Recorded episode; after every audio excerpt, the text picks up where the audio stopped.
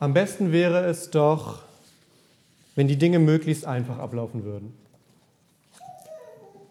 Zum Beispiel, ich nehme mir vor, gesünder zu essen, lasse ab jetzt den Zucker weg und habe automatisch kein Verlangen mehr nach Süßigkeiten. Oder ich nehme mir im gleichen Atemzug vor, sportlicher zu werden. Ich kaufe mir Sportschuhe und gehe automatisch dreimal die Woche laufen. Ich war gestern tatsächlich kurz davor, joggen zu gehen, ist aber nicht passiert. Oder drittes Beispiel. Ich lese etwas aus der Bibel vor, predige kurz darüber und jeder, der zuhört, stimmt zu und setzt es in seinem Leben um. Und ihr merkt schon, manchmal ist es eben nicht ganz so einfach. Heute haben wir in der Lesung einen Text aus dem Römerbrief gehört. Und was da geschrieben ist, das war da, also zu dem Zeitpunkt war Paulus wirklich in Topform. Es ist sowas wie sein Greatest Hits Album. Alle Klassiker sind dabei. Oder aber vor allem, denn wenn du mit deinem Munde bekennst, dass Jesus der Herr ist und in deinem Herzen glaubst, dass ihn Gott von den Toten auferweckt hat, so wirst du gerettet. Mund und Herz bekennen und glauben. Darum geht es heute. Also fangen wir vorne an. Die Menschen im alten Orient denken nicht so wie wir. Das mag jetzt den einen oder anderen nicht besonders verwundern, aber es ist für unseren Text wichtig. Denn was sind Herz und Mund? Der Mund ist hier, das Herz ungefähr hier und auf den ersten Blick haben die beiden nicht sonderlich viel miteinander zu tun. Aber, auch wenn ich kein Arzt bin, aufgepasst, Herz und Mund gehören zusammen. Denn wir kennen das vielleicht bei Menschen, wenn das Herz von etwas erfüllt ist, dann kann man den Mund gar nicht mehr halten. Wenn das Herz sozusagen überquellt, dann redet man automatisch über das, was einen so beschäftigt. Und man sieht es dann auch schon am Gesichtsausdruck, wenn jemand spricht. Wer von etwas begeistert ist, der kann den Mund förmlich nicht halten. Also was ist es, wovon Paulus nicht aufhören kann zu reden? Paulus spricht eigentlich immer, aber auch an dieser Stelle vom Glauben an Jesus, der uns rettet. Glauben, der rettet. Und das ist auch das Hauptthema im Römerbrief, wenn man den einmal so komplett durchgehen würde. Und wir erinnern uns kurz daran. Es kam im Text so ein bisschen vor weil kein Mensch aus eigener Kraft die Kluft der Sünde überwinden kann, also das, was den Menschen von Gott trennt. Genau deshalb ist Jesus von Gott zu uns gekommen. Und das ist eigentlich der Kernsatz unseres Glaubens. Gott kommt als Jesus zu uns. Und das ist dann mal wieder nicht so ganz so einfach, wie es klingt. Wir haben gehört, es gibt keinen anderen Weg zu Gott. Fangen wir damit an. Gott ist irgendwo hier wir sind mehr so hier. Und dazwischen ist ein Hindernis, das wir von alleine nicht überwinden können. Und dieses Hindernis setzt sich aus verschiedenen Dingen zusammen. Es sind unsere Taten, von denen wir wissen, dass sie manchmal nicht so ganz richtig sind. Es sind unsere Gedanken, von denen wir manchmal denken, das sollte man jetzt über andere Menschen vielleicht nicht denken. Und es ist unser Unglaube, der sich auch immer wieder einschleicht.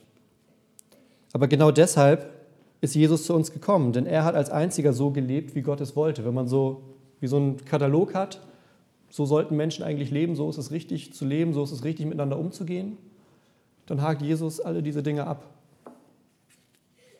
Und wir können tausende Regeln aufstellen, wie man denn am besten leben sollte. Der Standard, der vor Gott erreicht werden soll, den erreichen wir nicht. Der Standard ist irgendwo hier und wir kommen mit viel Anstrengung vielleicht bis hier. Und das klingt jetzt ein bisschen entmutigend, das weiß ich. Muss es aber nicht. Seht es mal so. Wenn wir aus eigener Kraft vermuten, äh, wenn wir es aus eigener Kraft versuchen, dann verbocken wir es auch. Und ich finde, das hat auch was Befreiendes, wenn man das weiß. Und das ist befreiendes Scheitern. Stellt euch einen Menschen vor. Der Mensch möchte auf eine Wiese, die so ein paar Meter von ihm entfernt ist. Das Problem ist, zwischen ihm und der Wiese steht eine massive Mauer. Links und rechts guckt er runter, nur Mauer, keine Türen, kein Durchgang. Die Mauer ist auch zu hoch zum Rüberklettern. Und jetzt stellt euch vor, ihr beobachtet diesen Menschen, der mit voller Wucht gegen diese Mauer rennt. Es knallt ordentlich, er fällt um Dann steht er wieder auf, nimmt Anlauf und rennt nochmal gegen die Mauer. Und wieder. Und wieder. Und wieder. Und diesem Mensch zu sagen, pass mal auf, das, was du dir da vorgenommen hast, ich glaube, so wird das nichts, das ist was Gutes. Ihm zu sagen, so kann das nichts werden, ist für diesen Menschen, der immer wieder gegen eine massive Mauer rennt, ein Geschenk. Also zurück zu Jesus. Er wurde, so sagt man das, stellvertretend für unser Fehlverhalten, für das, was wir im Leben verbocken, bestraft. Und nicht nur bestraft, sondern er trägt auch die Konsequenzen davon. Wenn wir Dinge tun oder Dinge machen oder ja, Dinge denken, Dinge zulassen, wo man im Nachhinein denkt, das war es jetzt nicht so, dann ist auch die Konsequenz davon das, was Jesus auf sich nimmt. Das ist das, was man sagt, diese ganze Stellvertretungsgeschichte. Es ist eben nicht nur das, was wir nicht erreichen, sondern auch das, was wir zulassen, manchmal wissentlich, manchmal unwissentlich. Und ich will jetzt hier gar nicht so in diesen Duktus verfallen von, wir machen immer alles falsch und es funktioniert nicht. Aber ich glaube, wir sind uns in gewisser Weise darüber einig, dass es viele Dinge in der Welt gibt, die nicht so funktionieren, wie sie wahrscheinlich funktionieren müssten. Und Jesus ist in die Welt gekommen, um das wieder gerade zu rücken, um zu sagen, ich zeige euch einmal, wie es gehen sollte, ich zeige euch, wie ein Mensch vor Gott lebt. Und zugleich sagt er, aber alles das, was bei euch nicht funktioniert, das könnt ihr an mich abgeben. Es ist so, zuerst rennen wir gegen die Mauer und wenn wir auf Jesus vertrauen, dann reißt er die Mauern in unserem Leben ein. Und jeder, der sein Vertrauen auf Jesus setzt, der an ihn glaubt, der gilt vor Gott als vollkommen in Ordnung. Nicht, weil er dadurch besser wird als andere Menschen, denn vor Gottes Augen scheitern wir irgendwie alle andauernd. Aber das ist okay. Sondern weil er Gottes Gnade in Jesus erkannt hat. Und das ist dieses wunderbar Absurde am Christentum. Gott ist dadurch gnädig, dass er nicht uns anguckt und unsere Taten, sondern dass er Jesus anguckt und so tut, als hätten wir das getan, wenn wir an Jesus glauben. Er tut so, er hält sich sozusagen, als würde man die Zeugnisse austauschen. Unser Zeugnis hat so, ja, ein paar Zweier, wie früher bei mir, aber dann noch ein paar Dreien und ein paar Vieren. Aber Gott guckt sich das Zeugnis von Jesus an und da sind nur Einsen drin und tut so, als würde unser Name drüber stehen. Und das ist rettender Glaube. Er setzt Jesus an die Stelle und reißt damit die Mauern ein, gegen die wir rennen. Und bei diesen Sätzen, die Paulus sagt, die sein Herz überquellen lassen, da geht es eben nicht um so einen kleinen theologischen Winkelzug, sondern es geht im Endeffekt um unser aller Leben.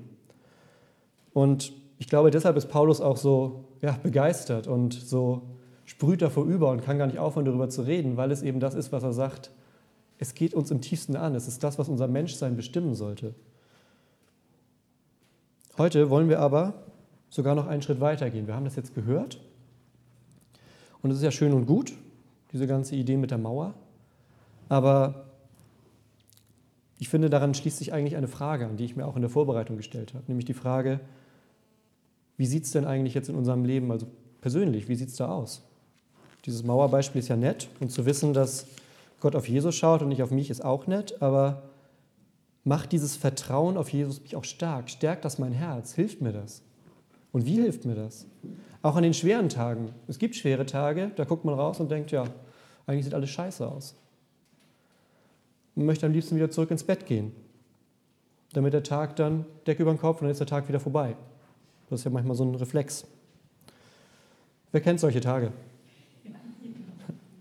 Ja, sehr schön. Bin ich nicht alleine. Ich kenne solche Tage und ich glaube, wir können das ruhig zugeben. Gerade hier sollten wir sowas zugeben können, denn ich glaube, in der Kirche bringt uns Ehrlichkeit weiter. Es bringt uns nicht weiter, so zu tun, als wären wir perfekt, als wären wir gut, als wäre alles in trockenen Tüchern, sondern ich glaube, hier ist ein Ort, wo wir sagen können, es funktioniert halt eben nicht immer alles und ich habe mit den und den Sachen in meinem Leben Probleme. Und daher die Frage, wie steht's mit deinem geistlichen Leben? Und früher habe ich mir diese Frage häufig beantwortet, indem ich dann so religiöse Aktivitäten angeschaut habe in meinem Leben. Also bete ich genug? Lese ich genug in der Bibel? Das Problem bei dieser ganzen Sache ist, es gibt stets Leute, und es gibt dann, in der Bibel heißen die meistens dann die Pharisäer, das sind die, die sich besonders auf ihre religiösen Taten berufen. Es gibt immer Menschen, die noch einen Schritt besser sind. Es gibt immer Menschen, die irgendwie einen Schritt weiter sind Und das Problem ist, diese Menschen gewinnen dann jedes Mal, wenn man diesen Maßstab anlegt. Diesen Maßstab, wie viel mache ich in meinem Leben für Gott? Und Menschen können da, glaube ich, sehr diszipliniert sein, fromme Dinge zu tun und trotzdem dabei stolz und boshaft zu bleiben. Also wie können wir denn unser geistliches Wachstum messen und dabei nicht die Pharisäer gewinnen lassen?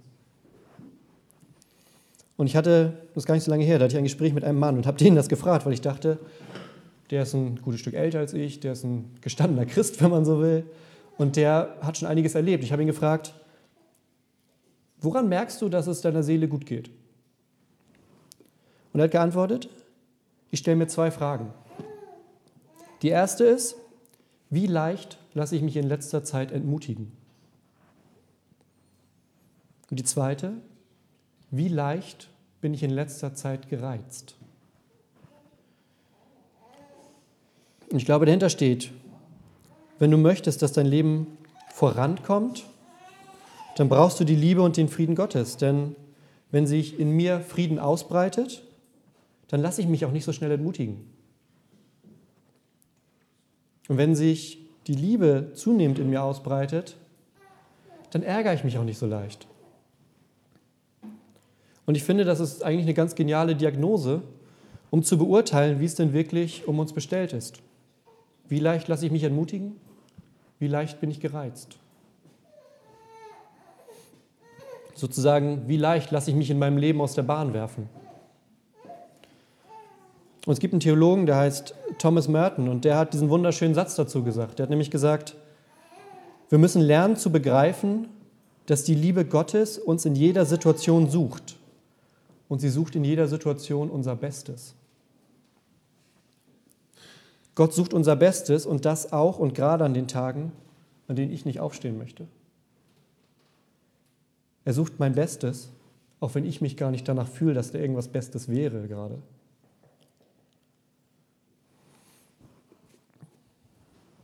Wie kommen wir dahin? Wie kommen wir zu, an so einen Ort, wo wir sagen, mich wirft jetzt nicht so leicht aus der Bahn? Ich glaube, der erste Schritt ist die Stille vor Gott. Stille ist was, was wir in unserem Leben, in unserer Welt jetzt nicht alltäglich haben. Das ist, glaube ich, was, wofür man sorgen müsste. Aber Stille ist halt was, wo man sich in einen, ja, in einen Modus begibt, in eine Situation, wo man hören kann. Wenn ich immer nur rede, kann ich nicht hören. Und still zu sein bedeutet dann, dass wir zu Gott kommen können und von ihm hören können. Und wir können mit dem zu ihm kommen, was uns Angst macht, was uns auf der Seele liegt. Mit dem, ja, was vor uns liegt, wo wir Bedenken haben, aber genauso mit dem, was hinter uns liegt und was uns lähmt, was uns gefangen hält. Und um in dem Bild zu bleiben mit dem Herz und dem Mund, dann halten wir sozusagen Gott unser Herz hin und ja, sprechen zu ihm, so wie Paulus das schreibt, mit dem Mund bekennen.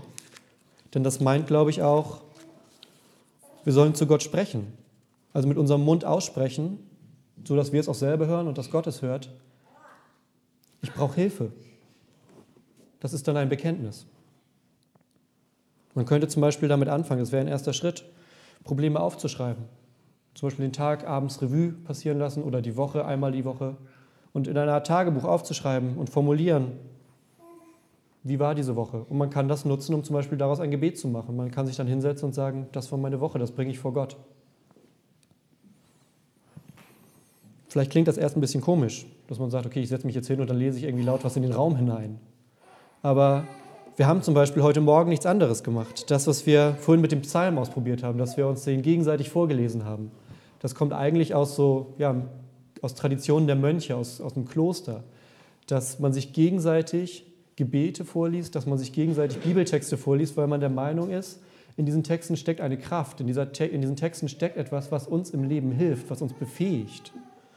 Und es ist was anderes, ob ich das im Stillen lese oder ob ich es gesagt bekomme von jemandem. Und jetzt mag der kluge und aufgeklärte Mensch sagen, na gut, das braucht Gott ja nicht. Der kann ja auch irgendwie so in mich reingucken. Das ist irgendwie alles dann da und der weiß ja sowieso, was in meinem Leben los ist. Aber es ist auch wichtig, dass wir uns das, glaube ich, vor Augen führen, indem wir uns diesen Moment nehmen und innehalten. Dadurch realisiert sich, glaube ich, auch für uns vieles.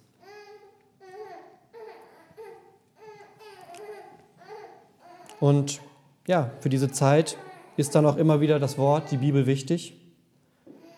Und ich glaube, alles, auch der Glaube, beginnt damit, dass wir hören, dass wir zuerst still werden, dann hören und daraus wachsen können. Und wir haben es in dem Text gehört. Und das ist immer so eine Stelle, die mich dann auch manchmal so ein bisschen nervös macht, wenn es dann heißt, ja, auch die Sonntagspredigt, die ist wichtig für den Glauben. Das Schöne ist ja, das alles, was ich hier erzähle, das macht kein Glauben, das ist vielleicht so eine Art Sprungbrett, aber das Glauben entsteht bei Menschen, das macht Gott und dafür bin ich ganz dankbar, denn das nimmt mir auch so ein bisschen die Last von den Schultern.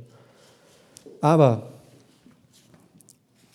diesem Leben auf die Spur zu kommen, durch Gebete, durch Reflektieren, dadurch einmal Stille zu halten, innezuhalten und zu gucken, wo stehe ich gerade, was sagt Gott in dieser Situation, All das sind Gottes gute Gaben an uns, das sind seine Worte an uns, das sind Zuweisungen, äh, Zusagen und Anweisungen für unser Leben.